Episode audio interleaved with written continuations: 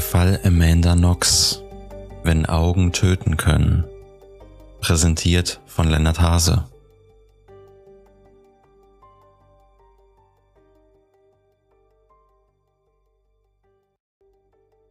Bevor wir jetzt richtig mit dem Fall starten, möchte ich einmal die Gegend beschreiben, damit wir uns richtig in den Fall hineinversetzen können. Wir befinden uns in Perugia, einer italienischen Stadt in der Region Umbrien im Zentrum von Italien. Die Tatzeit ist das Jahr 2007, in der wir uns befinden und die Stadt hat sowohl eine historische Atmosphäre als auch eine lebendige Studentengemeinschaft, zu der dann auch Amanda Knox gehörte. Ansonsten wird die Altstadt von Perugia, wie man es sich vorstellt, beschrieben mit mittelalterlichen Mauern, engen Gassen und vielen historischen Gebäuden. Zu diesen zählen auch die Kathedrale San Lorenzo und der Palazzo di Priori. Ich entschuldige mich auch schon für die ganzen italienischen Aussprachen. Wenn mich hier jemand korrigieren möchte, kann er das gerne tun. Die Stadt beherbergt also eine Vielzahl auch von Studenten durch die Universität in der Stadt und dadurch kommt ein gewisser internationaler Flair in die Stadt und eben eine multikulturelle Atmosphäre. Die Landschaft von Perugia oder von Umbrien, in der sich die Stadt befindet, ist mit malerischen Weinbergen und Olivenhainen ausgestattet. Die Gegend ist bekannt für das Essen, für den Wein und, und sollte für Amanda Knox ein neuer Lebensabschnitt sein, der sich stark unterscheidet von ihrem in Anführungsstrichen normalen Leben in Seattle.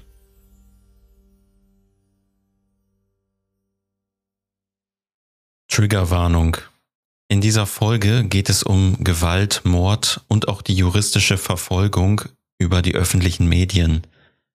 Sollten diese Themen für dich verstörend wirken, dann überspring diese Folge bitte. Suche dir bitte professionelle Hilfe und sprech mit jemandem darüber. Es ist der 2. November 2007. Im Perugia Police Department geht ein Notruf ein. Eine Person möchte eine Streife losgeschickt haben zur 7 Via della Pergola. Er konnte sich nicht ganz klar ausdrücken, worum es genau geht, aber es ist wohl ein bisschen ein Chaos in der Wohnung und eine Mitbewohnerin ist nicht auffindbar. Es ist die Wohnung von Amanda Knox. Amanda Knox, zu dieser Zeit 20 Jahre alt, ist eine US-amerikanische Studentin, die hier in Italien ein bisschen sich selbst finden wollte und einfach eine schöne Zeit haben wollte, um Abwechslung von ihrem Leben in Seattle zu bekommen. Sie hat einen Freund namens Raffaele Solecito. Ich werde ihn hier jetzt immer Raphael nennen. Die beiden sehen sich seit einer Woche jeden Tag. Sie sind also noch ein richtig frisch verliebtes Pärchen und haben den Abend zusammen verbracht in Raphaels Apartment. Es gibt noch eine dritte Person, die hier wichtig ist. Das ist Patrick Lumumba. Ihm gehört ein lokaler Pub hier in Perugia. Und Amanda, nachdem sie festgestellt hat, wie wenig sie für ihr Studium hier zu tun hat in Italien, hat sich dann auf die Suche nach einem Job gemacht und Patrick Lumumba hat sie sofort eingestellt. Wahrscheinlich, weil sie hier etwas Besonderes war als junge, hübsche Studentin aus den USA. Raphael und Amanda sind also in Raphaels Apartment und haben den Film Amelie geschaut. Dann kam eine SMS von Patrick, nämlich, dass Amanda nicht arbeiten muss heute Abend. Darüber haben sie sich sehr gefreut und sie haben zusammen etwas zu essen gemacht. Amanda hat dann aus einem Harry Potter Buch vorgelesen. Sie haben sich geküsst und sie hatten Sex. Am nächsten Morgen ist Amanda dann nach Hause gegangen, zu ihrer Wohnung in der 7 Via della Pergola. Dort wohnt sie zusammen mit Meredith Kircher, eine britische Studentin, 22 Jahre alt. Sie wird als sehr hübsch beschrieben und hat dunkle Haare. Als Amanda in der Wohnung ankommt, war sie etwas perplex, weil die Wohnungstür war auf. Sie ging dann durch den Gemeinschaftsraum, doch hier war nichts Auffälliges zu sehen. Sie ist dann auch in ihr Zimmer gegangen, doch auch hier war alles unverändert. Dann ist sie ins Bad gegangen und unter die Dusche. Als sie aus der Dusche herauskam, hat sie nach unten geschaut und auf dem Badvorleger war eine große Blutspur zu sehen. Sie hatte zuvor im Waschbecken schon so ein paar Blutspritzer gesehen, aber das hatte sie nicht gestört. Sie dachte, vielleicht hat sich ja jemand geschnitten. Doch dieser große Fleck auf dem Badvorleger macht ihr ein bisschen Unruhe und sie schaut sich weiter im Bad um. Dann sieht sie, dass in der Toilette sich noch Exkremente befinden, die nicht heruntergespült wurden und sie hat schlagartig Angst. Sie geht sofort zurück zu Raphaels Apartment. Gemeinsam sind sie dann zur Wohnung gegangen. Raphael war schockiert, dass Amanda hier ohne Unbehagen duschen gegangen ist. Sie haben dann natürlich nach Meredith geschaut. Ihr Raum war abgeschlossen und auch nach mehrmaligen Rufen und Klopfen an ihrer Tür ist nichts passiert. Raphael hat dann also den Notruf abgesetzt. Er hat angerufen und beschrieben, dass hier ein Chaos ist und ähm, sie sich nicht erklären können, was hier passiert ist und wo auch die Mitbewohnerin Meredith ist. Eine Streife wurde losgeschickt. Die Polizisten untersuchen die Wohnung, brechen in Merediths Raum ein und sofort werden Raphael und Amanda rausgeworfen aus der Wohnung. Sie wissen nicht, was passiert ist oder worum es sich hier überhaupt handelt und bekommen jetzt etwas unverblümt, ja, die Wahrheit präsentiert. Die Polizisten sagen nämlich in einem gewissen Chaos und Schreierei, wie schlimm der Tatort aussieht, dass überall Blut ist und ja, bekommen so mitgeteilt, dass Amandas Mitbewohnerin Meredith ermordet wurde.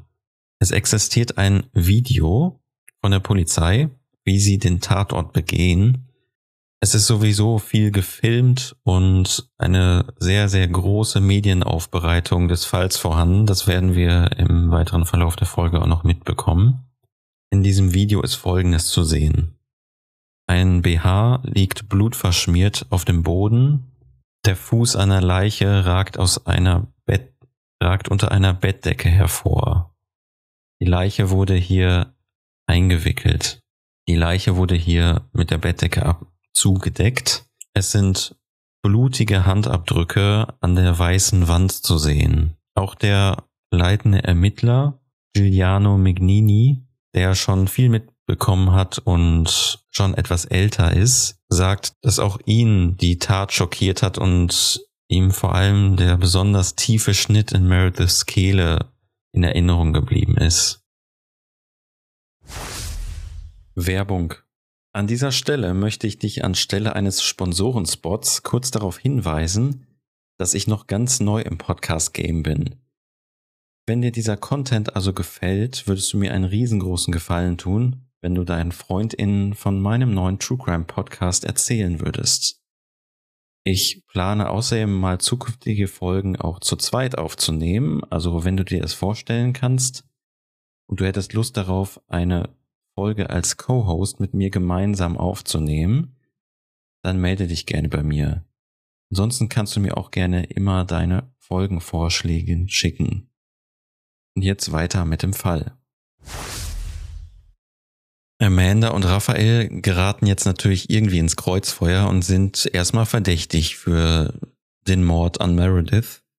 Amanda ist, wie gesagt, 20 Jahre alt, ist eine hübsche junge Frau, die so hellbraune, lange Haare hatte zu der Zeit und ihr wahrscheinlich auffälligstes Merkmal sind ihre Augen. In den deutschen Medien wird Amanda auch oft als Engel mit den Eisaugen beschrieben. Sie hat so blau-grüne, schon auffällige, durchdringende Augen. Und wir können ja im, am Ende der Folge einmal darüber reden, wie die öffentliche Meinung dazu ist oder wie deine Meinung dazu ist ob man einen Mörder, eine Mörderin sozusagen an ihrem Aussehen schon erkennen kann, ob man diesen verrückten Blick in den Augen einer Person sieht. Amanda beschreibt sich selbst zu dieser Zeit als 20-Jährige als sehr, ja, verrückt. Sie wusste noch nicht genau, was sie, wo sie ihren Platz in der Welt hat und sie fand sich auch noch nicht erwachsen genug für ihr Alter. Deshalb wollte sie diese Reise machen und diese Erfahrung, um vielleicht herauszufinden, wer sie als Person ist, Sie beschreibt sich immer wieder als wild, verrückt und ein bisschen anders als die anderen. Raphael hingegen ist ein sehr ruhiger Typ. Er ist, beschreibt sich selber als IT-Typ ähm, und hatte noch sehr wenig Erfahrung mit anderen Frauen. Beide sind also, sie haben sich ja gerade erst eine Woche gesehen, sie haben sich bei einem Konzert kennengelernt und sind beide wirklich frisch verliebt am Tatort, also als sie dann vor der Wohnung sind und die ganzen Polizeiautos und die Ermittler sind vor Ort am Tatort, existiert auch ein Video, wo man sieht, dass Raphael und Amanda sich küssen. Das würde ich aber nicht als leidenschaftlich bezeichnen, sondern eher als Trost für die beiden. Die beiden haben einen sehr traurigen Blick und der Ermittler, der leitende Ermittler, Giuliano, schließt sofort einen Einbruch aus, weil keine Spuren an der Außenwand des Gebäudes in Merediths Raum beziehungsweise zu ihrem Fenster zu sehen sind. Und sofort sagt er, dass er davon ausgeht, dass hier ein Einbruch vorgetäuscht wurde.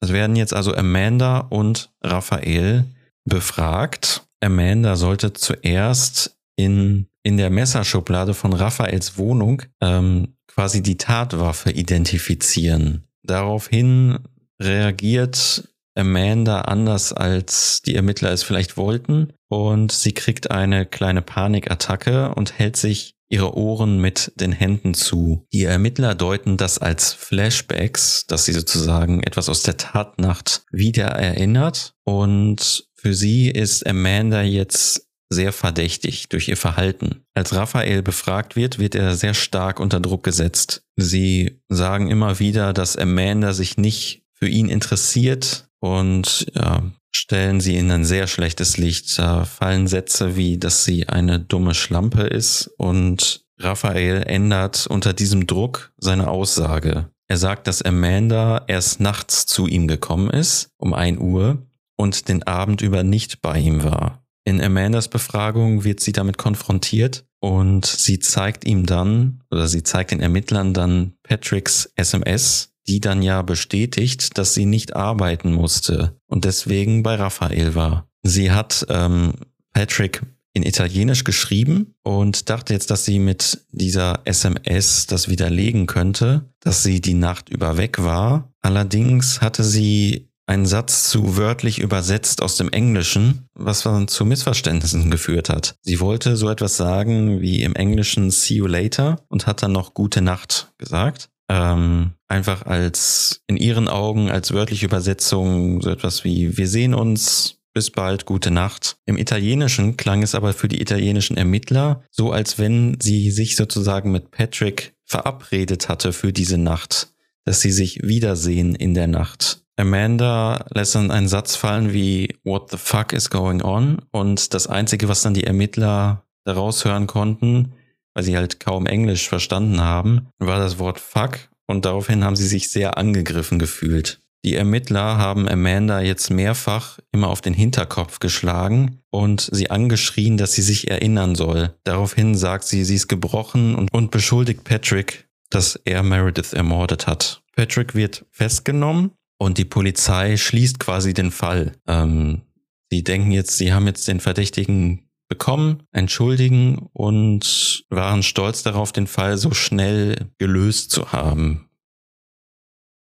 Der Fall von Amanda Knox hat jetzt internationales Aufsehen erweckt. Einmal durch die britische Studentin Meredith, durch sie selber, also als US-Amerikanerin, ist dieser Fall international groß geworden und die Medien haben sich darum gerissen, wer die beste Story bekommt. Die JournalistInnen suchen jetzt also nach Material im Internet. Ähm, der Fall hat auch viel Potenzial, weil es um zwei junge, hübsche Frauen geht. Und im Internet findet man dann zum einen Bilder von Amanda, wie sie lacht und ein großes MG in der Hand hat. Und auch von Raphael, der privat wohl ja eine Messersammlung hatte und verkleidet mit einem Messer auf einem Bild zu sehen ist. Das war für die Medien natürlich wie ein gefundenes Fressen. Und um das dann noch zu toppen, wurde auf Amandas eigener MySpace-Seite, also eine Art von Social Media zu der Zeit,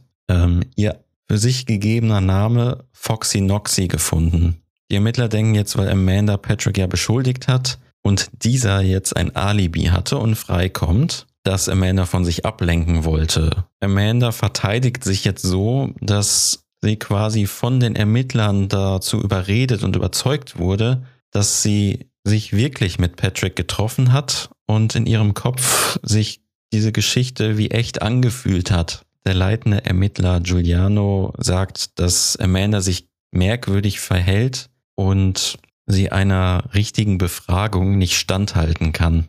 Amanda und Raphael wurden dann erstmal in Untersuchungshaft gesteckt und also Amanda war im Kapan-Gefängnis. Dort wurde dann natürlich auch eine medizinische Untersuchung durchgeführt und dabei wurde Amanda gesagt, dass sie HIV-positiv ist. Sie war jetzt natürlich am Boden zerstört. Sie hat sich immer eine Familie gewünscht irgendwann und Amanda beginnt ein Tagebuch zu schreiben im Gefängnis. In diesem Tagebuch beschreibt sie explizit, mit wem sie in ihrem Leben schon Sex hatte und auch ob geschützt oder ungeschützt. Jetzt wurde dieses Tagebuch von Amanda irgendwie geleakt, also die Presse ist an das Tagebuch gekommen, darunter auch zum Beispiel die Daily Mail und es wurde quasi in der Welt veröffentlicht, mit wem Amanda schon Sex hatte. Es kam jetzt auch raus, dass die Polizei und die Ermittler diese Infos, dass Amanda HIV hat, ähm, erfunden hat, um sie ein bisschen aus der Reserve zu locken. Das war also gar nicht wahr, sondern sie haben sie angelogen. Diese Infos mit dem Tagebuch nutzen die Medien natürlich zusammen mit ihrem Namen Foxy Noxy, um um die ganzen Artikel und die Schlagzeilen in ja diese sexuell angehauchte Richtung zu schieben. Währenddessen hat die Polizei natürlich auch weitergearbeitet und es wurden DNA-Untersuchungen durchgeführt. An einem Messer in Raphaels Wohnung wurde an dem Griff DNA von Amanda gefunden und an der Klinge DNA von Meredith. Amanda kann sich das gar nicht erklären. Außerdem wurde an, an einem abgeschnittenen Teil von Merediths BH, der auf dem Boden lag, DNA von Raphael gefunden. In der Wohnung von äh, Meredith, also in ihrem Zimmer, wurde außerdem DNA von einer anderen Person noch gefunden. Diese konnte dem ja schon bekannten Einbrecher Rudy Hermann Guede zugeordnet werden.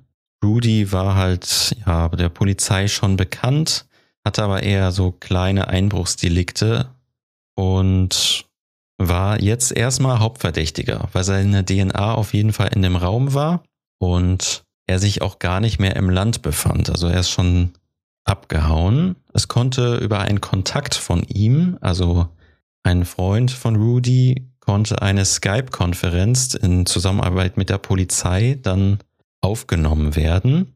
Dort beteuert Rudy, dass Amanda auf keinen Fall etwas mit dem Fall zu tun hatte. Er selbst stellt sich aber auch in eine schützende Rolle, dass er Meredith kennengelernt hatte, sie Sex hatten und er sich im Bad befand, als jemand eingebrochen ist und sie dann ermordet hat. Daraufhin ist er zu Meredith geeilt, war blutverschmiert und ist dann abgehauen.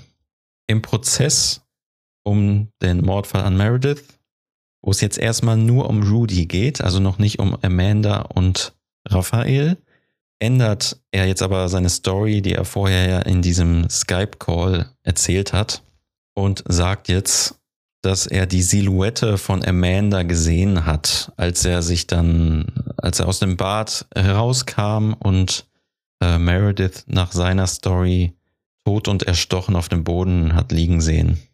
Rudy wird für schuldig befunden und bekommt 30 Jahre Gefängnis. Daraufhin äh, finden auch die Prozesse für Amanda und Raphael statt. Vor Gericht legen die Ermittler dar, was ihrer Meinung der Tathergang war.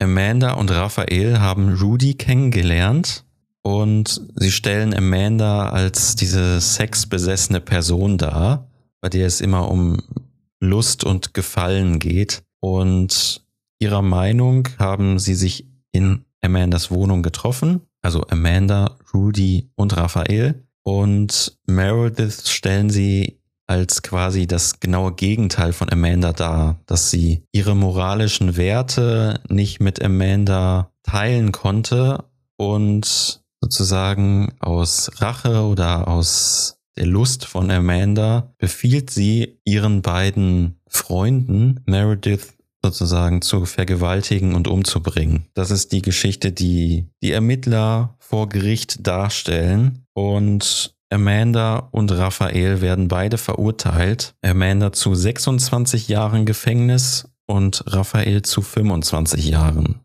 Beide wissen nicht, wie sie aus dieser Geschichte wieder freikommen und ja, haben Selbstmordgedanken, Depressionen und befinden sich ihrer Meinung unschuldig im Gefängnis. Nach drei Jahren wird der Fall wieder etwas neu aufgerollt und Amanda hält unter Tränen auf Italienisch im Gerichtssaal ein Unschuldsplädoyer. Die Presse springt natürlich auch wieder sofort darauf an und der Fall erhält wieder internationales Ansehen. Es wird jetzt auch in Frage gestellt, wie die Ermittler überhaupt gearbeitet haben und vor allem die Forensiker. Also sind die DNA-Beweise überhaupt haltbar? Und dabei kommt raus, dass aus Sicht ähm, anderer professioneller Forensiker die Arbeit, die ja auch immer gefilmt wurde, also es kann genau gesehen werden, wie die Ermittler an den Tatort gegangen sind, wie schlecht da gearbeitet wurde und dass ein totales Chaos geherrscht hat. Es wurden keine Handschuhe gewechselt, nicht jeder hat Schutzanzüge angehabt, teilweise sind Leute mit ihren Schuhen von draußen auf den Tatort gegangen und haben somit quasi alles verunreinigt und so können auch diverse unerklärliche DNA-Proben ähm,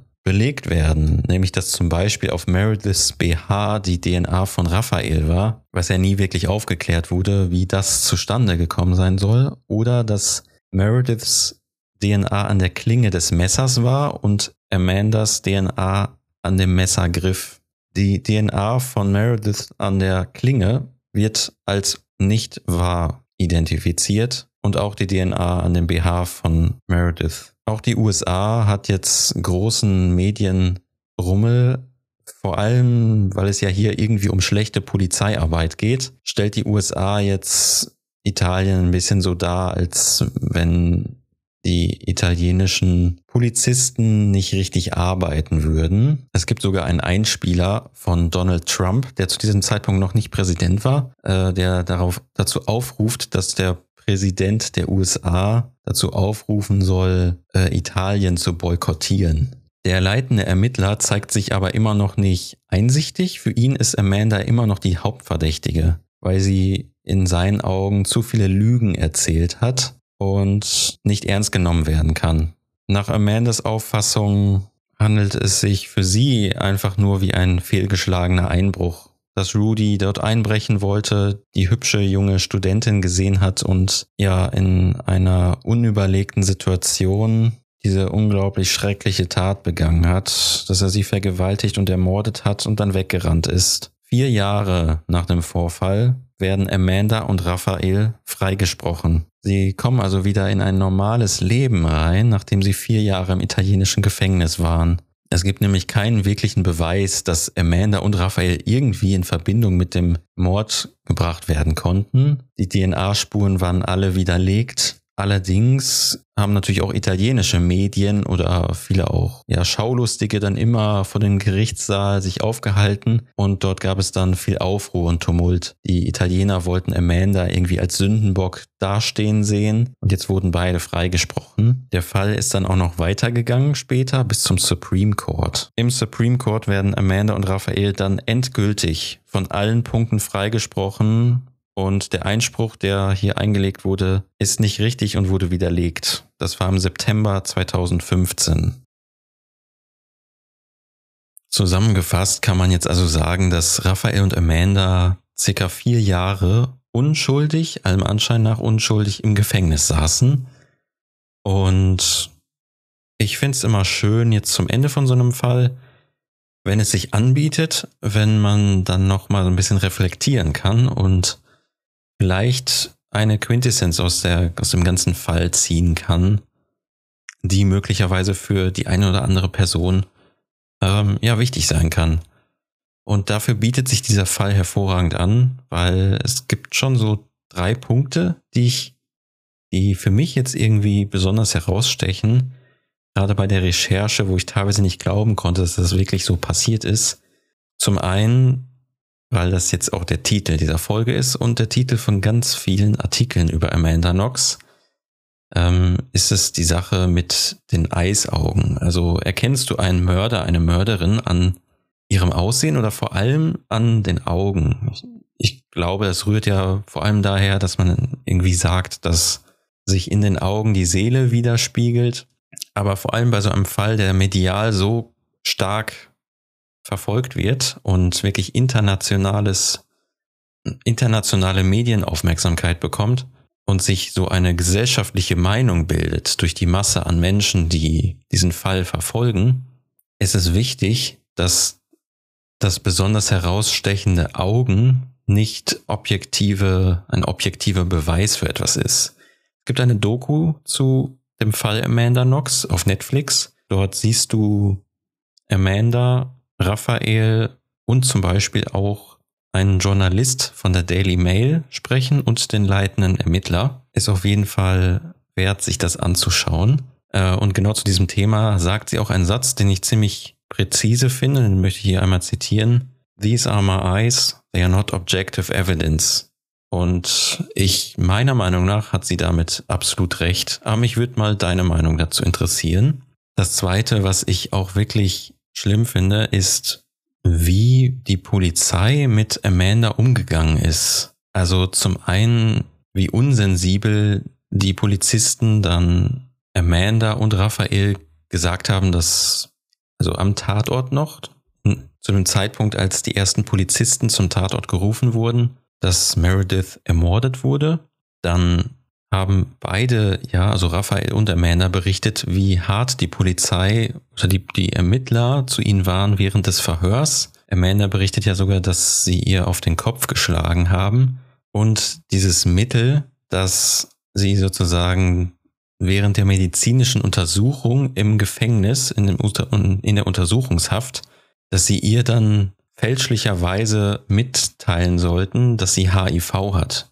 Das meiner Meinung nach hat da gar keine, die, die, die Polizisten haben gar nicht versucht, eine Verbindung mit Amanda aufzubauen, sondern sie wollten sie nur unterdrücken. Und das ist meiner Meinung nach ein, eine falsche Herangehensweise, weil zu dem Zeitpunkt gab es ja noch gar keine richtigen Beweise, dass Amanda etwas mit dem Fall zu tun hatte. Die schlechte Polizeiarbeit oder die unsaubere Arbeit der Forensiker mh, mm, setzt dem irgendwie dann noch die Spitze auf, meiner Meinung nach. Und das dritte, was ich auch für, ja, worüber man reden kann, ist, ob die Medien zu einer Vorverurteilung führen.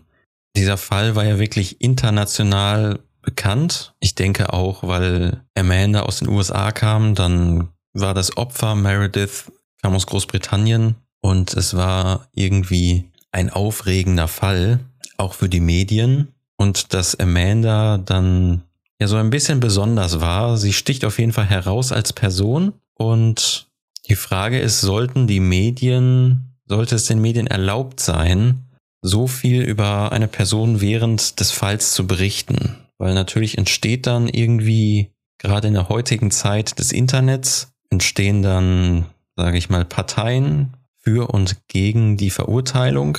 Und wenn diese Person, wie es bei Amanda und Raphael jetzt der Fall ist, wieder in die Realität, in die echte Welt zurückkehren, weil sie fälschlicherweise angeklagt wurden, dann können sie nie wieder in ihr normales Leben zurückkehren. Äh, Raphael sagt auch in der Doku, dass sein Leben für ihn irgendwie so vorbei ist. Raphael ist ein sehr ruhiger Typ und er wollte nie, dass irgendjemand ihn wirklich kennt. Und jetzt berichtet er, dass er immer auf der Straße angesprochen wird. Und da hat, haben die Medien auf jeden Fall eine gewisse Macht auf das Leben dieser hm, noch nicht richtig verurteilten, also möglicherweise ja unschuldigen Person, äh, da irgendwie Einfluss nehmen zu können. Und ja, das sind so die drei Dinge, die mir die bei mir hängen geblieben sind. Und du kannst dich gerne mal irgendwie äußern und mir eine Nachricht schreiben. Das würde mich sehr interessieren. Wenn sich da eine gewisse Meinung äh, herausarbeitet, dann würde ich das auch immer in der nächsten Folge nochmal aufnehmen und nochmal kurz darauf eingehen.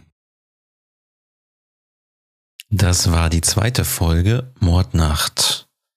Ich hoffe, du hattest viel Spaß beim Zuhören und wenn du immer noch dran geblieben bist, dann würde ich mich freuen, wenn du meinem Podcast folgst auf einer Plattform deiner Wahl. Du findest mich aktuell bei Spotify, Google Podcast, Apple Podcast und Amazon Music. Gib mir eine Bewertung, wenn möglich, und teile meinen Podcast gerne mit deinen FreundInnen und auf deinen Socials deiner Wahl. Du findest mich ab sofort auch bei Instagram unter Mordnacht Podcast, alles klein und zusammengeschrieben. Dort werde ich dann mein Begleitmaterial hochladen. Das werden immer ein paar Bilder sein und wenn der Fall es vorsieht, dann auch immer ein kurzer Videozusammenschnitt. Teil mir gerne deine Meinung mit zu meinem Abschlusskommentar vom Ende der Folge oder schreib mir, wenn du gerne mal bei einer Folge mitmachen würdest oder wenn du einen Folgenvorschlag hast. Die nächste Folge erscheint in zwei Wochen, Sonntagabend. Bis zur nächsten Mordnacht.